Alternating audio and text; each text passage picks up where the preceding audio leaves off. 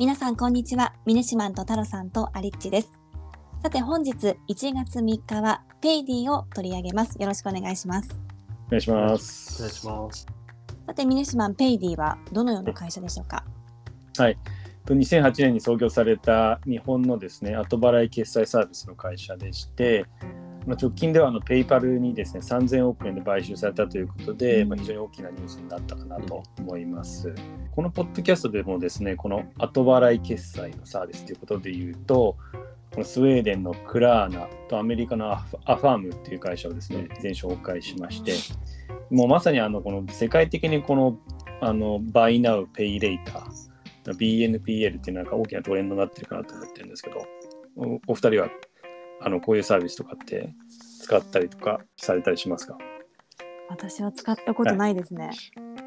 えっタロさんどうですか？そうですね。僕は一応使ったことがありますっていうか、こういうのをちょっとポッドキャストでやり始めてから、まあ、実際にちょっと使ってみないとと思って使った感じなんですけど、実際にはこれ金利結構高いんで、速攻であのすぐ支払いました。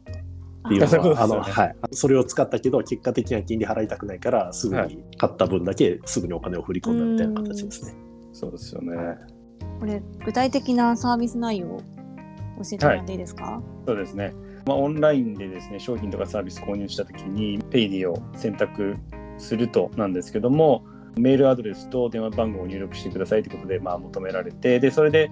まあ、その後ですね、入力した後に、まあ、SMS でまあ4桁の数字が送られてくるんで、まあ、その4桁の数字をスマホ上で入力すると、まあ、認証されるとうんいう、まあ、簡単な仕組みになっていてで実際にその請求については翌月の1日から3日の間に、まあ、メールか SMS で来ますと。でその、まあ、同じ月のですね10日までに口座振替か銀行振込がコンビニで支払ってくださいという形になるんですけども一応こう前月の請求ですね一月に何回か分けてその買い物とかした場合でも、まあ、請求を一つにまとめられたりとかっていうこともできますと。でまあ、一応あのコンビニ払いだけ356円で手数料がかかったりとかっていうのはありますね。うんうんうんなんかこれだけ聞いてると、うん。あのこれまでのクレジットカードでの支払いでもうんうんいいのかなっていうふうに思うんですけれども、そうなんですよこれね。どうしてこの後払いがグローバル的なトレンドになってるんですか？そうですね。まさにおっしゃる通り、僕もまあ最初なんでクレジットカードと全何が違うか、むしろ僕はクレジットカードで結構ポイントを貯める派なんで、ええまあ、あんまりメリットが分からなかったんですけど、どちらかというと、これそもそもなんか若年層あ向あけに非常に人気がグローバル的にあるということもあるみたいですね。で、まあ、そのトレンド、この BNPL がトレンドになっているのって理由が3つ大きくあって、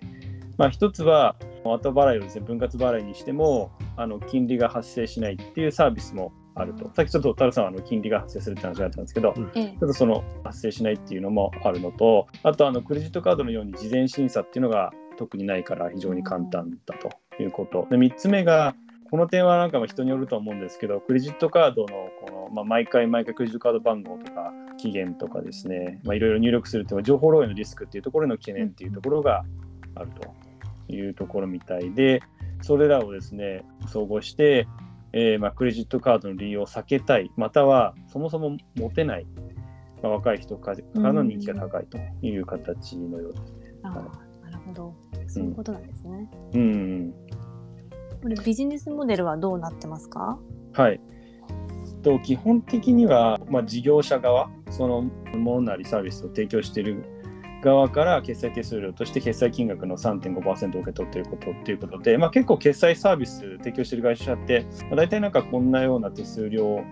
率なんじゃないかなっていう感じかなと思うんですけど。ですよね。はいででそのユーザー側というか我々消費者側に対して言うと基本的に今は現在3回までの分割手数料というのは一応無料になっているという状況でして、なんで、あの基本的にはまそういった金利はかからないというところなんです。けど、4回以上のその今分割払いっていうのが、基本的にチョイス、今のところないんじゃないかなと思ってまして、いろいろちょっと調べたんですけど、で、例えばあの iPhone とかはですね、24回払いとかで手数料なしっていうのはあるんですけど、これもう本当に特別に iPhone 用とかがあるプランとかっていうことなんで、基本的には3回の分割払いっていうところなんですけど、これがもし例えば、じゃあ達者ですね、例えばクラさっき言ったようなスウェーデンのクラーナとかっていうところで言うと、まあ、36回払いとかそういうのまであるので、その代わり金利やっぱり非常に高い金利が取られるんですけど、こういう、今はあくまで決済っていうところにとどまってますけど、まあ、いわゆる販売信用みたいなところの事業っていうのが今後展開されることになると追加的な収益機会っていう形になるのかなと思ってますけど、今は基本的には顧客基盤をまあ固めるっていうところをまあ重視してんじゃないかなというふうに思ってます。うんうん、これ導入している事業者っていうのは結構あるんですか？そうですね。もう分かりやすいところってやっぱり Amazon がですね、多分決済したカートに入れて決済っていうと、基本的にクレジットカードとか入れるケースが多いとは思うんですけど、一応ええ。ペイリーがあって、一時期キャンペーンもやってて、僕もちょっとキャンペーンでなんかポイントがもらえるからっていうことで、ペイリーを使ったんですけど、ちょっとコンビニに行って知らなきゃいけないって若干めんどくさいなって思ったところあるんですけど、まあその他、他の、まあ、国内70万の EC 店舗で、まあ、導入があったりあということで、はい利用者数もアカウント数も今600万を超えてきてるっていうようなところだという数字が記載されてたという感じですね。はい。うん。これさっき、まあ、うん。若者層にすごい人気っていう話もあったと思うんですけど、うん。前回調べた時にサイト側が導入するメリットとして売り上げがやっぱり伸びるっていうのがあるらしくて、うん、なんかそこが結構キーになってるっていうところは面白いなと思いましたよね。それはクレジットあそうですね。実際まあ高くて買えないってなったけどクレジットじゃなくもう持ってなくてただ後払いができるっていうので、うん気楽に買えるっていう状況を作り出してるっていうのがあるんですねこれ。でそれに対して今までだったらアクセスできなかった人がうん。アクセスしやすくなるっていうところで小売りとか、まあ、こういった EC サイト側からするとこういうプランを用意することによって今まで売りづらかった層に売りやすくなるっていうのがあるらしいです。あー。じゃあ事業者としてはメリットも大きいということなんですね。はい、うん。で、若者が結構使うので、やっぱりとはいえ、ね、高額なものを分割で支払い続けるっていうのが、後々ですね、支払いができなくなるっていうリスクとかっていうのもあると思うんで、一応その、まあ、余震っていう形で、クレジットからまでっていうのは、まあ、ある程度上限っていうのがあるというところではありますね。これ競合他社っていうのはどういったところがあるんですか、はい。有名なところだとネットプロテクションズの、N、NP 後払いっていうのがあって、こちらのアカウント数も1600万弱ということなんで、